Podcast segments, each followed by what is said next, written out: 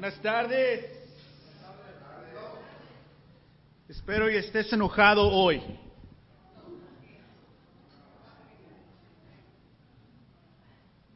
Porque la meta es que todos salgamos enojados. Eh, vamos a Marcos capítulo 2. Espero y aunque estés enojado tal vez o todavía no, que Dios te anime. Amén. Sabes, eh, el enojarnos es una emoción que Dios nos ha regalado. Pero, como muchos regalos de Dios, usualmente no las sabemos usar. Amén.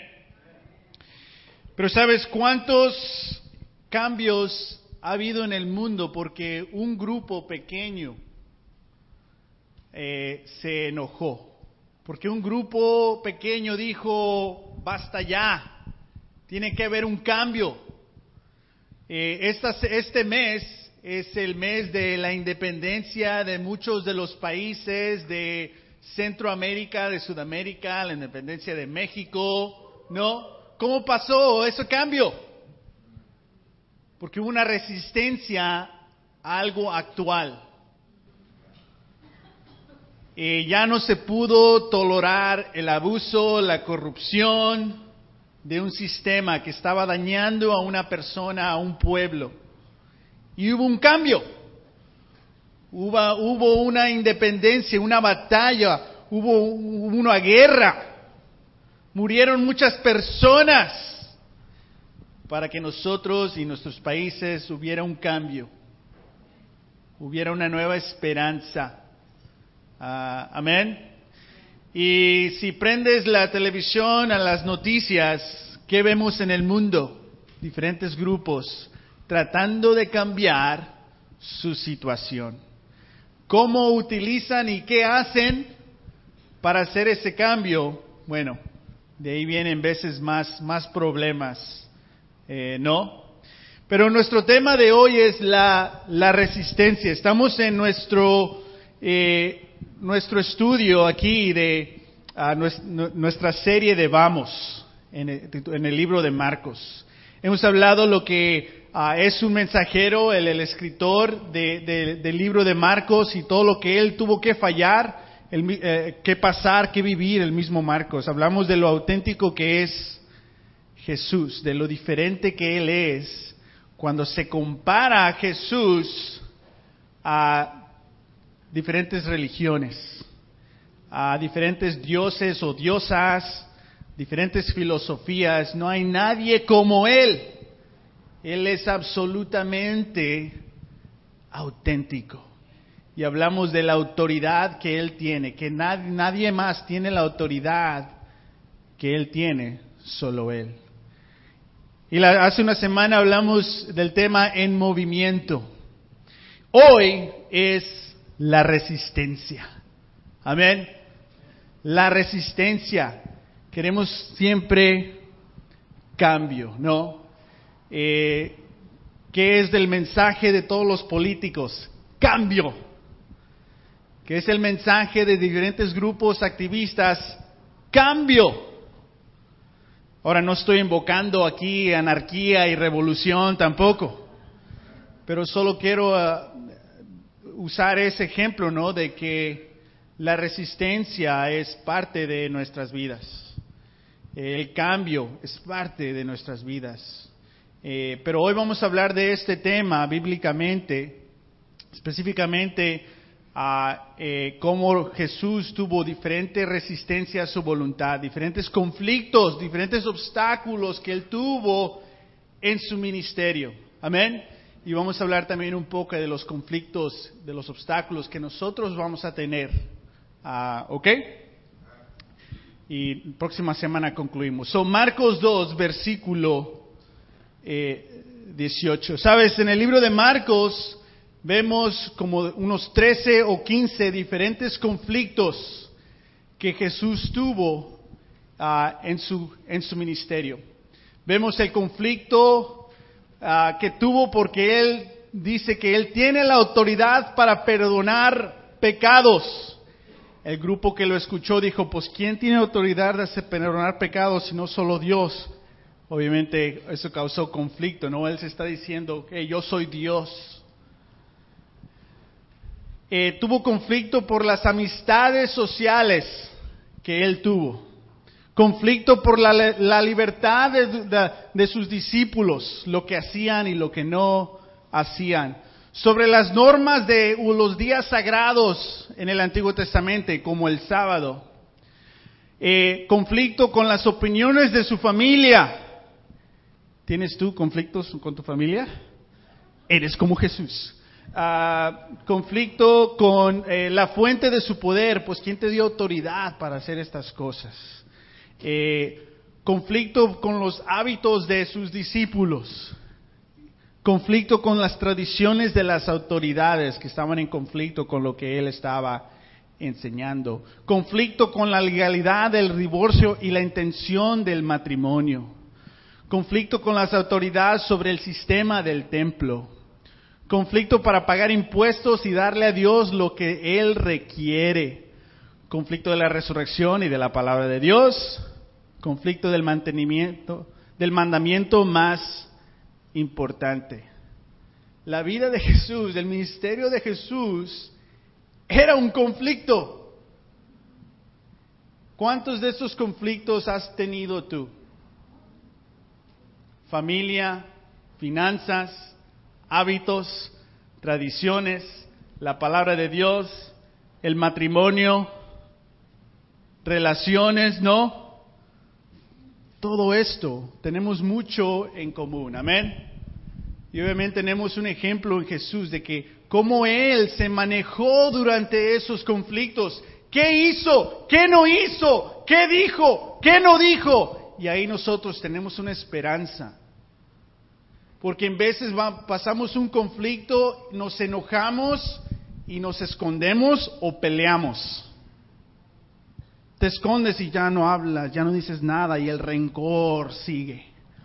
O explotas. O simplemente lo escribes, vas a ver, me la vas a pagar. Y crece ese, crece ese odio, ¿no?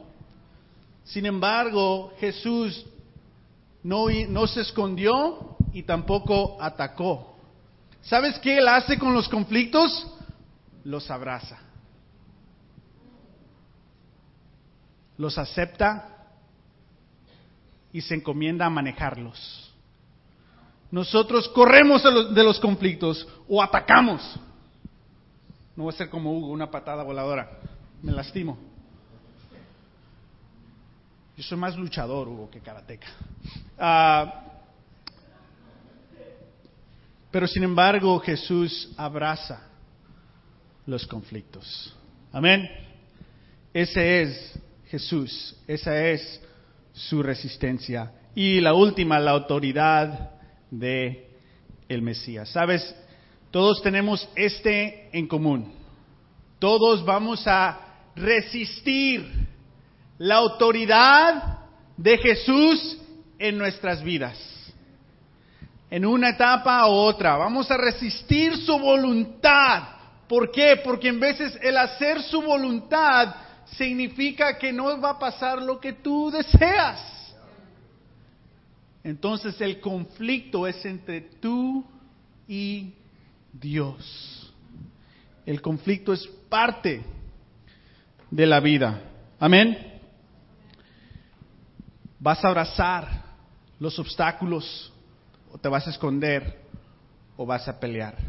Vas a abrazar la voluntad de Dios o te vas a esconder o la vas a pelear? ¿Qué vas a hacer tú? Sabes, quiero hacer esta pregunta. ¿Qué estás resistiendo? ¿Qué estás resistiendo? En un lado, tal vez estás resistiendo las aprobaciones de la palabra de Dios peleando la voluntad de Dios. No, es que Dios, es que espérate, todavía no. Yo no, es que yo cuando. O estás resistiendo las aprobaciones del mundo. El mundo te dice, ámate a ti mismo. Tú eres Dios. Sé feliz. Si lo sientes, hazlo, dilo. Y no todos esos mensajes son negativos, pero no están enfocados en la voluntad de Dios, están enfocados en tu voluntad. ¿Quién te ha decepcionado más en tu vida? Tú mismo. ¿Quién me ha decepcionado más a mí en mi vida? Pues yo. No lo admito. Le echo la culpa a otros, pero soy yo. Entonces cuando basas tu tu fe, tu, tu filosofía, tus creencias en ti mismo, pues ¿qué vas a hacer cuando te falles a ti mismo? ¿Quién te va a salvar? Todos estamos en esta resistencia. ¿En qué lado estás? ¿Qué estás resistiendo?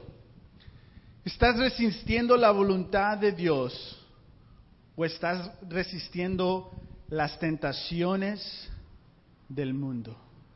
¿En qué lado del conflicto estás. Yo sé en cuál quieres estar, pero en cuál estás. En Marcos 2.18, en uno de estos conflictos, vamos a ver una parábola. Y Jesús usa mucho las parábolas para explicar un mensaje espiritual, un mensaje divino en lenguaje común. Amén. Las parábolas son ambas nivel macro, big picture, y nivel micro, enfoque personal. Las parábolas son macro, nivel voluntad de Dios, plan de salvación de Dios, nivel grande.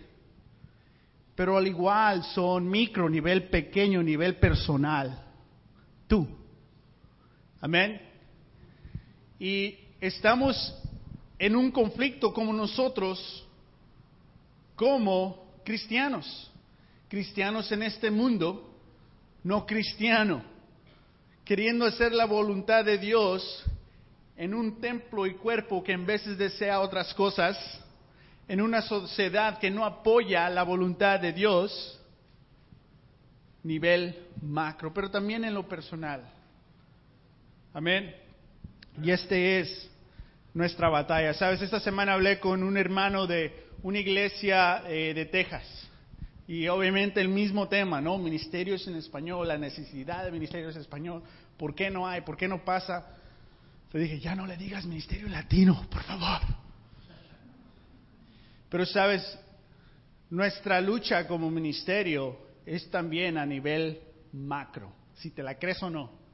Es a nivel nacional, porque si nosotros tenemos la victoria que queremos de ser un ministerio autosuficiente, ¿qué le vamos a pasar a otros grupos? Que sí se puede, que sí se puede construir un ministerio en español y ser y lograr ser auto suficientes. Nuestra resistencia, nuestra lucha es a nivel nacional, macro. Amén. Tenemos una audiencia como ministerio del mensaje. Tenemos mucho apoyo. ¿Cómo van? ¿Cuáles son sus metas? Pues cuando ganen, nos avisan para avisarles a los de acá. Porque muchos de discípulos de habla español, de habla hispana, no tienen la fe que se puede lograr lo que nosotros nos hemos puesto en meta lograr. Somos parte de, de, una nueva era de ministerios en español. Somos parte de esta resistencia. Amén. Y al mismo tiempo tienes tú tu vida, tus relaciones, tu familia, tus conflictos, tus deudas, no lo voy a seguir porque te vas a deprimir. Pero también tienes al micro, tú. No te estoy diciendo microbio, solo es un lenguaje científico, creo. Amén. La siguiente pregunta que te quiero hacer, ¿dónde está tu tensión concentrada? Sabes, todos tenemos tensión en nuestras relaciones, ¿no? Hay conflicto en nuestras relaciones. Hay conflicto dentro de nosotros que deseamos hacer la voluntad de Dios, pero no siempre o no en todo. ¿Dónde está la atención concentrada? Sabes, para varios de nosotros la atención está concentrada en tu situación. Ay, si tuviera esto, si tuviera esto, si simplemente me dara, me tuviera en la situación, si no me hubiera pasado. Ah. En veces la atención está enfocada en una persona. Es que tú me hablas así, te comportas así. Es que tú, the teens, you're ruining my life. It's true. They're not ruining it, but the tension's there. ¿En dónde está concentrada tu tensión? Como habló Diana, ¿no? ¿Dónde estaba concentrada su atención? En lo que decía un grupo, lo que decía otro grupo, lo que ella quería hacer. Pero sabes, en veces se nos olvida dónde debe estar enfocada nuestra atención. Nuestra atención debe de estar enfocada en Dios. Nuestra atención debe de ser tratar de hacer la voluntad de Dios. Esa es la, la atención. No una persona, porque estás dependiendo en lo que dice o no dice una persona para hacer la voluntad de Dios. ¿Estás esperando a lo que haga o no haga una persona para hacer la voluntad de Dios? ¿En dónde está tu tensión enfocada? Sabes, en los conflictos que tenemos yo y mi esposa, sé que no te la crees. Wow, ¿ustedes conflictos? ¿De verdad? Sí, de vez en cuando, unas dos, tres veces a la semana. That's it. In a good week. Y eso solo es el matrimonio, todavía hablamos de los niños, es otro, otro tema. Double digits. Pero si mi enfoque está enfocada en lo que dice o no dice Tina, en el tono que usa, si la atención está enfocada ahí, si yo me comporto como Dios quiera, basado en, pues háblame bien y te hablo bien. O mi atención está enfocada en, diga, no diga, lo diga como lo diga, si mi atención está enfocada en, tengo que ser lo justo entre los, los ojos de Dios. Este es otro tema. En veces la resistencia está enfocada, la atención está enfocada en la persona, en el lugar que te va a lastimar más. Si queremos ganar nuestros conflictos, tu resistencia la atención debe ser hacer todo lo posible por lograr la voluntad de Dios. Si ahí está enfocada tu tensión, tu resistencia, vas a ganar. ¿Por qué? Porque Dios todavía está undefeated. Nadie nunca ha perdido Dios. Él siempre gana y ya ganó. Pero vas a ganar tú si tu tensión, si tu enfoque está enfocado en una persona, una cultura,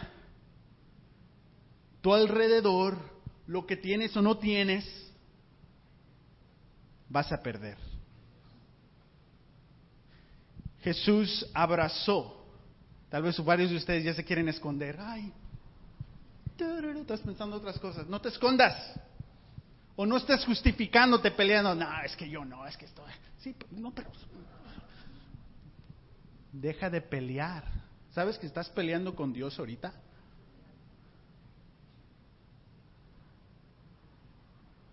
Abraza tu conflicto, Todos sabemos que eres el pecador peor, menos tú. Jesús sabe que eres un pecador, pero Él te ama. Él sabe todas tus intenciones. En veces le cambias el tono y puedes manipular la situación. Dios sabe tus intenciones. Sin embargo, todavía quiere una relación contigo. ¿Por qué vas a pelear con Él?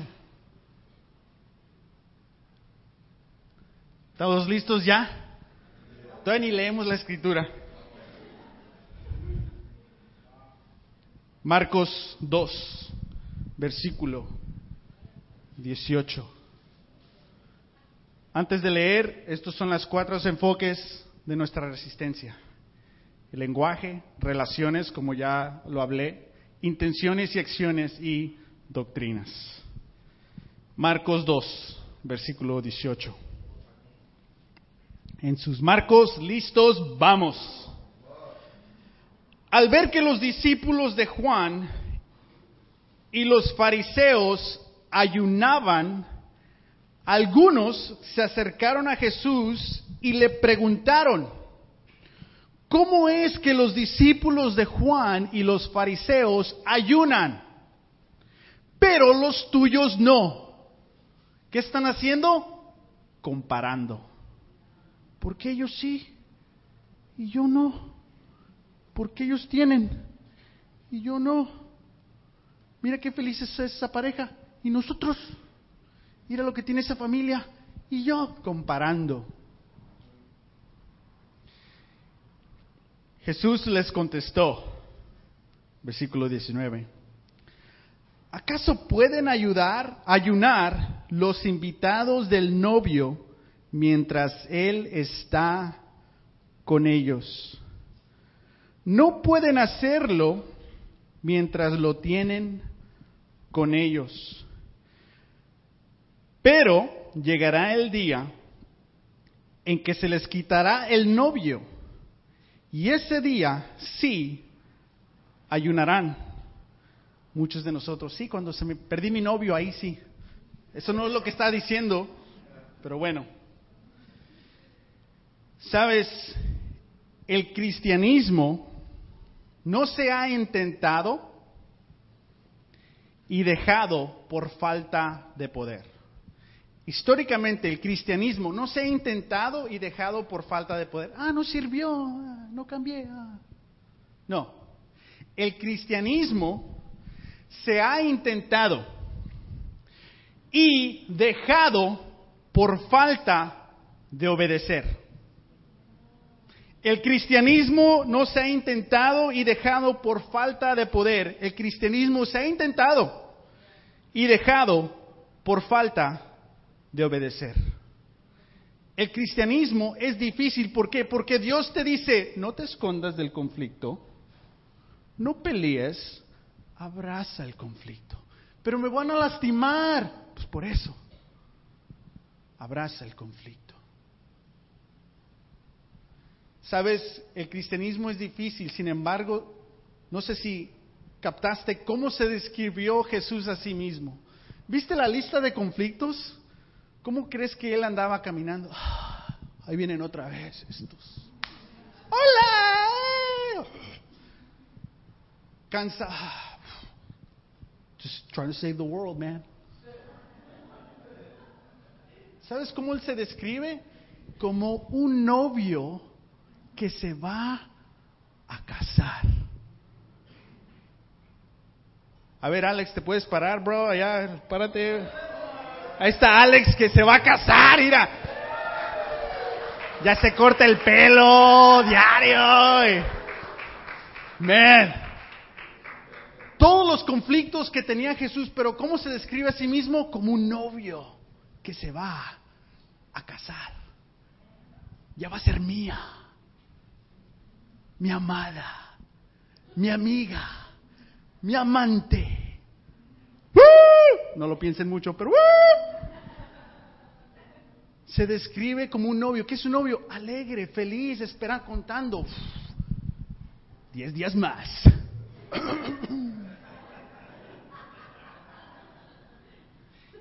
Y cuando uno se va a casar, se siente uno bien nervioso.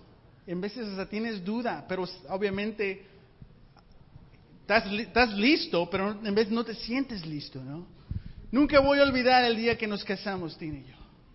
Que ya que salí con mi canción de Maná y todo eso, que estaba esperando ya, todo, todo había pasado, solo falta salir Tina. Y toda la gente se para. Oh, me lo que sentía en ese momento, un nerviosismo. Y se abren las puertas y mi, mi amada Tina, vestida de blanco, sale.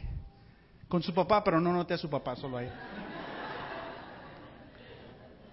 Y sabes cuando te da la emoción que se te mueve la cara, pero no la quieres mover. Así pasó. ¿Por qué? Porque es algo, es una emoción, es el amor, esa anticipación, se va a lograr. Así se describe Jesús a sí mismo.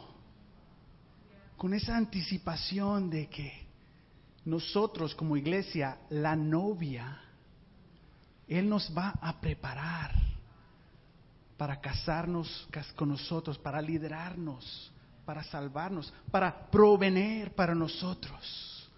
¿Por qué vas a pelearte con Él? Abraza el conflicto, porque si en verdad tu conflicto está donde tiene que ser, Dios, porque Dios te está cambiando, te está retando, te está sacando cosas que tú has escondido por años. De eso no me preguntes. La resistencia es real. Cuando estaba estudiando la Biblia, me encantaba estudiar, pero odiaba cuando me hablaban porque sabía que iba a pasar. Me sentía los primeros minutos bien incómodo. ¿Por qué? ¿Por qué es tanta resistencia?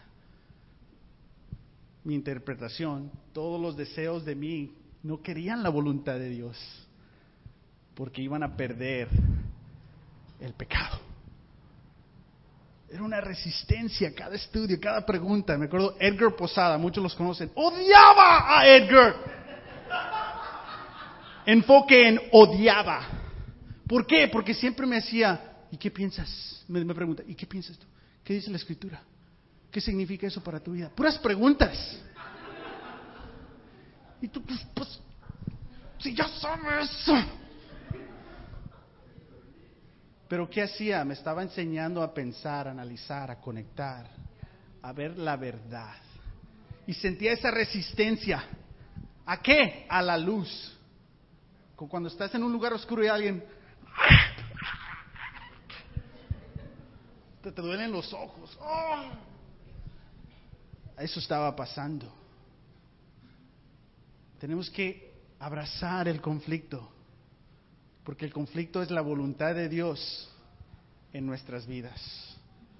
No te escondas, no lo justifiques, no manipules la palabra de Dios. Te vas a traer un juicio ante ti mismo que...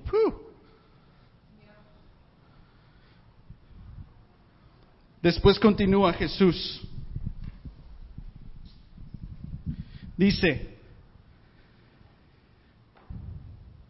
versículo 21, nadie remienda un vestido viejo con un retazo de tela nueva.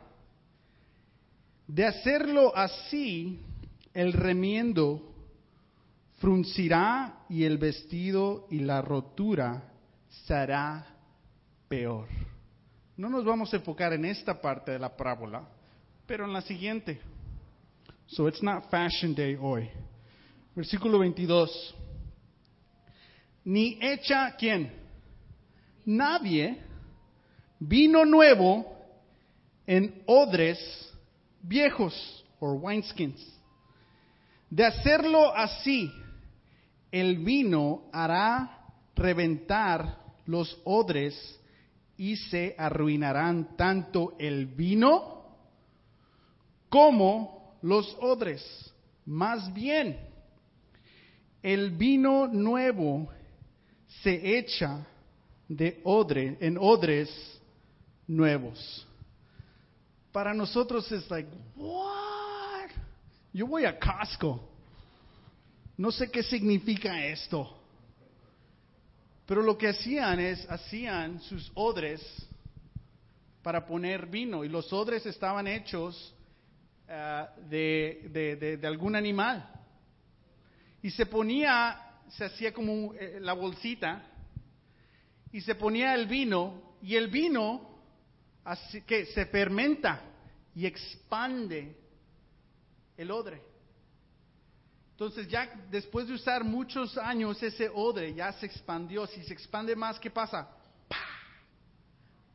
Ahora, entonces si ya está expandido y pones más vino, pues se llena todo. Pero ¿qué va a hacer el vino? Se va a fermentar. ¿Y qué va a hacer con el odre? Lo va a romper. ¿Sabes? Los fariseos dicen, hey, ¿por qué ustedes hacen eso? Porque nosotros, mi familia, nosotros siempre, cuando yo crecí, hacíamos esto. ¿Por qué tú haces esto?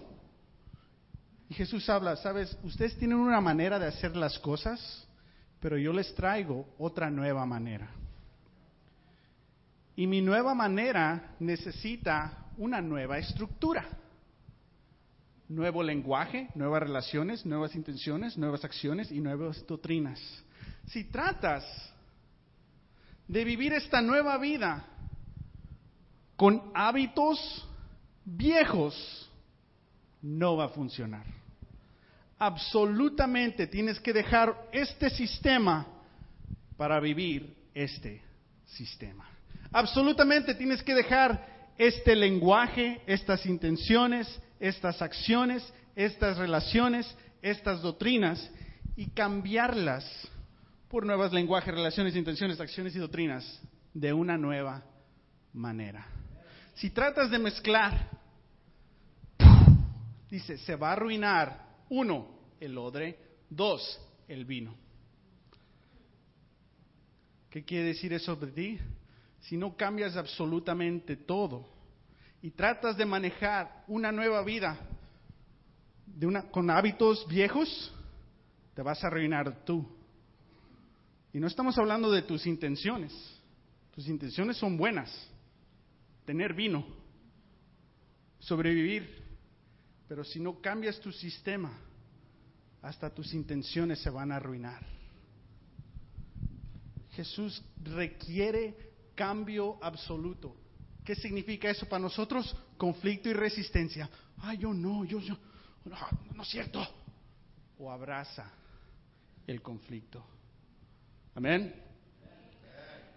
Estos son odres, en inglés es wineskins. Estos son los nuevos, no usados.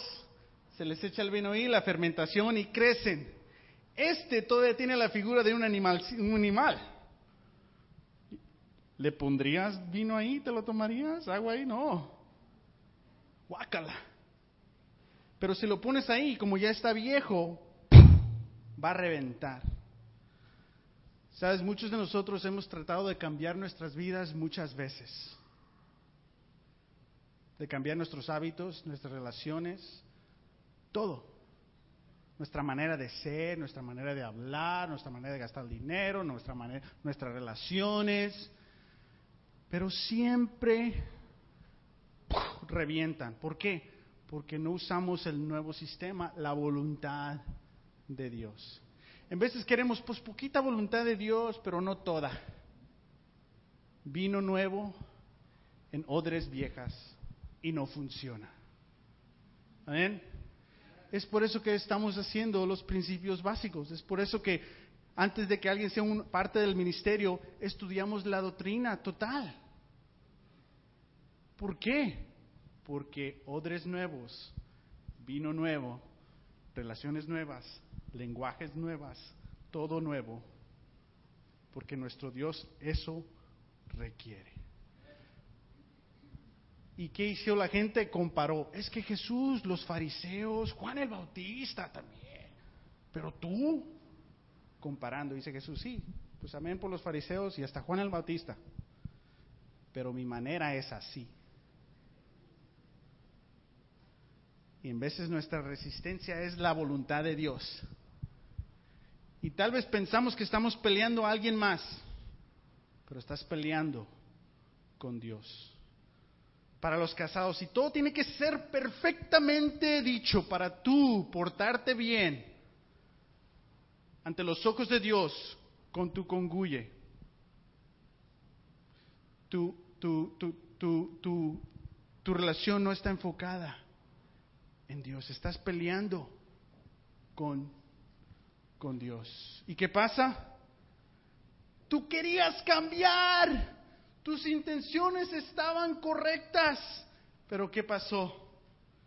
Las pusiste en un lugar que no era la palabra de Dios, que no era la voluntad de Dios. ¿Y qué le pasaron con tus, tus intenciones, con tus planes, con tus sueños? Regados.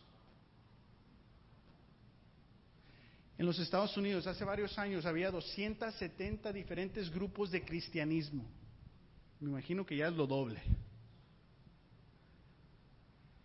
Una Biblia, un Dios, un Jesús, una doctrina, 270 diferentes maneras de cómo verla.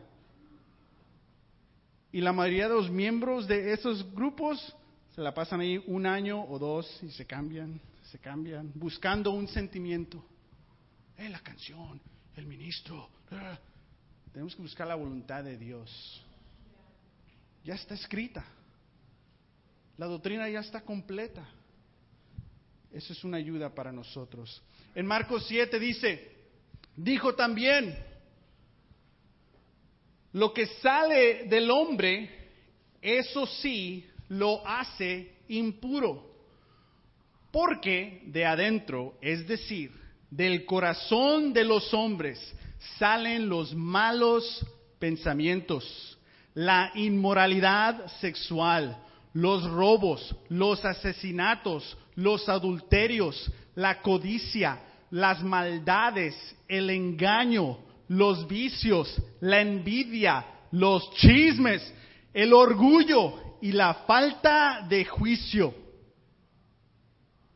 Todas estas cosas salen de adentro y hacen impuro al hombre. ¿De dónde entonces viene el pecado? De Satanás. No, no le des crédito. El pecado viene de tu corazón, de mi corazón. Todos estos cambios sociales que queremos hacer, que gobierno aquí, que gobierno allá, que sistema allá. El problema no puede ser un sistema, pero ahí no está la solución. El pecado, los asesinatos, los adulterios, ¿de dónde viene? De nuestro corazón. Entonces, ¿quién es responsable por tu pecado? ¿Tu vecino, tu familia, tu mamá, tu papá, tu esposo, tus hijos, la situación, ante los ojos de Dios, tú eres responsable por tu pecado y yo soy absolutamente culpable por mi pecado. Es que si me hubieras dicho de una manera diferente. No, no está basado en lo que está afuera, está basado en lo que está adentro. El cielo y el infierno es un lugar donde tú y yo vamos a decidir. Como tú decidas vivir, tú decides a dónde vas a ir. Como lo hemos dicho, el cristianismo no se ha intentado y dejado por falta de poder. El cristianismo se ha intentado y dejado por falta de obedecer. Entonces, ¿qué nos hace impuros? Nuestras decisiones, nuestro propio corazón. Imagínate un matrimonio, una iglesia, una familia, una nación, donde todo individuo toma absolutamente, absoluta responsabilidad por sus acciones sin echarle la culpa directamente o en doble sentido a otra persona. ¿Qué sería esa familia? ¿Cómo sería esa persona, esa nación, esa iglesia, ese matrimonio, esa relación de padres e hijos. Sin embargo, ¿dónde está todo el conflicto? Ahí. Pero ¿dónde empieza? Dentro de nosotros. ¿Dónde está tu tensión, tu resistencia? Tal vez estás esperando que alguien más cambie para que tú cambies. Vas a perder. Pero si tu, la tensión está enfocada en me digan lo que digan, hagan lo que hagan, yo voy a hacer todo lo posible por hacer la voluntad de Dios, entonces vas a ganar. Amén. Con Dios podemos ganar. ¿Sabes cuál es el primer pecado mencionado aquí? Usualmente se dice la inmoralidad sexual. No, los malos pensamientos. En veces no te subes a tu carro o estás solo y tienes una conversación en tu mente con otra persona y hay un diálogo y tú peleando a esa o sea, te inventas y te crees toda una historia. Y luego lo ves y, eh, ¿cómo estás? Y estás solo otra vez y muchos de nosotros todavía estamos pensando cosas que nos pasó hace años. Todavía las estamos peleando. ¿Sabes? Ante Dios los malos pensamientos son igual al asesinato a la inmoralidad sexual. Pero para nosotros solo lo estamos pensando. No, ante Dios es como matar a una persona.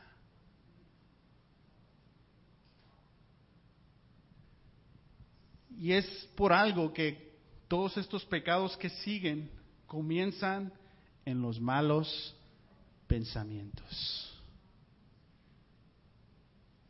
Tu resistencia comienza en tus pensamientos. Porque cuando leemos la Biblia y abrazamos el conflicto, el cansancio y hablemos la palabra de Dios, ¿qué se nos viene a la mente? La voluntad de Dios, la palabra de Dios, el ejemplo, la inspiración, el poder de Jesús y cambia nuestros pensamientos. Y al cambiar nuestros pensamientos, cambia nuestro lenguaje. Y cuando cambia nuestro lenguaje, cambia nuestras intenciones. Y al cambiar nuestras intenciones, cambian tus acciones. Y al cambiar tus acciones, cambian tus relaciones. Pero empieza con la doctrina. ¿Qué estás esperando para cambiar? Si ya sabes hoy que tú eres el responsable. ¿Qué estás esperando para ser humilde? ¿Que se te diga exactamente? ¿O simplemente ya porque lo sabes que Dios ya sabe?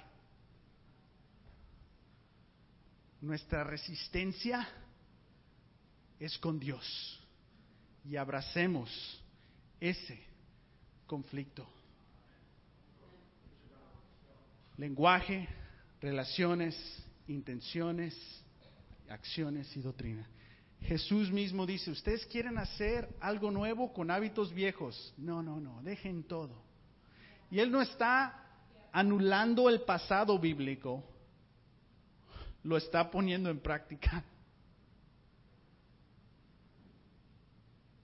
Necesitamos odres nuevos. ¿Qué significa eso? Nuevas relaciones, nueva perspectiva, nuevos hábitos, nuevos pensamientos, nuevo lenguaje el lenguaje más dañino, que causa más daño es eh, el lenguaje absoluto. Es que tú siempre,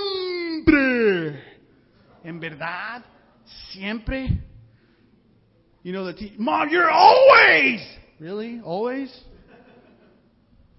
you never. Ese es el lenguaje dañino. Tú, porque estás echando mentiras. No es verdad. No siempre. Ellos. Siempre. Como ministerio tenemos que hablar un nuevo lenguaje. Amén. el tiempo que duraron sin un ministro, sin una estructura como la que tenemos, fue buen tiempo. Dios lo bendijo, pero ahí se acumularon varios hábitos malos. Así como nosotros igualmente acá, tampoco estamos diciendo que ya llegamos, sin saber, estamos acumulando malos hábitos, después salen. Pero tenemos que entender que macro, como ministerio, estamos en una nueva era. Necesitamos un nuevo lenguaje de amor, de paz. Amén. Y lo hemos estudiado, el discipulado, la ofrenda, nuevo lenguaje bíblico. Pero tú personalmente, eso es lo más importante, tú. Amén por el cambio de los misterios en español en los Estados Unidos. Y sí, es, es una necesidad y un sueño y a ver qué pasa. Pero si se logra eso y tú no, tú no llegas a donde quiere Dios que llegues, no vale la pena. Dios te quiere a ti, quiere tu corazón, quiere tu obediencia, quiere que su vino nuevo esté en ti. Pero tienes que ser una nueva persona, un nuevo carácter. Hablemos el nuevo lenguaje, las nuevas relaciones, nuevas intenciones y acciones y la misma y única doctrina que está aquí. No somos el 271, simplemente el mensaje enfocado en la palabra de Dios. No te escondas del conflicto, no pelees, abraza el conflicto. Por último, pues ¿qué es? Dice dos preguntas. ¿Dónde está tu resistencia? ¿Dónde está enfocada tu tensión? Responde esas palabras. Enfócate en Dios. Oremos. Padre, te necesitamos. Padre, ayúdanos a no escapar de tu voluntad, pero admitir el conflicto de cambio que traes en nosotros y estar dispuestos hasta sufrir, pero que se haga tu voluntad en nuestras vidas. El cielo, una relación contigo, la salvación, lo vale todo. Que nuestro enfoque, que nuestra resistencia sea el tratar y luchar de hacer tu voluntad, no esperar lo que van a hacer otras personas. Te pedimos todo esto, en Jesús. Amén. Vamos a tener una canción más y terminamos nuestro servicio.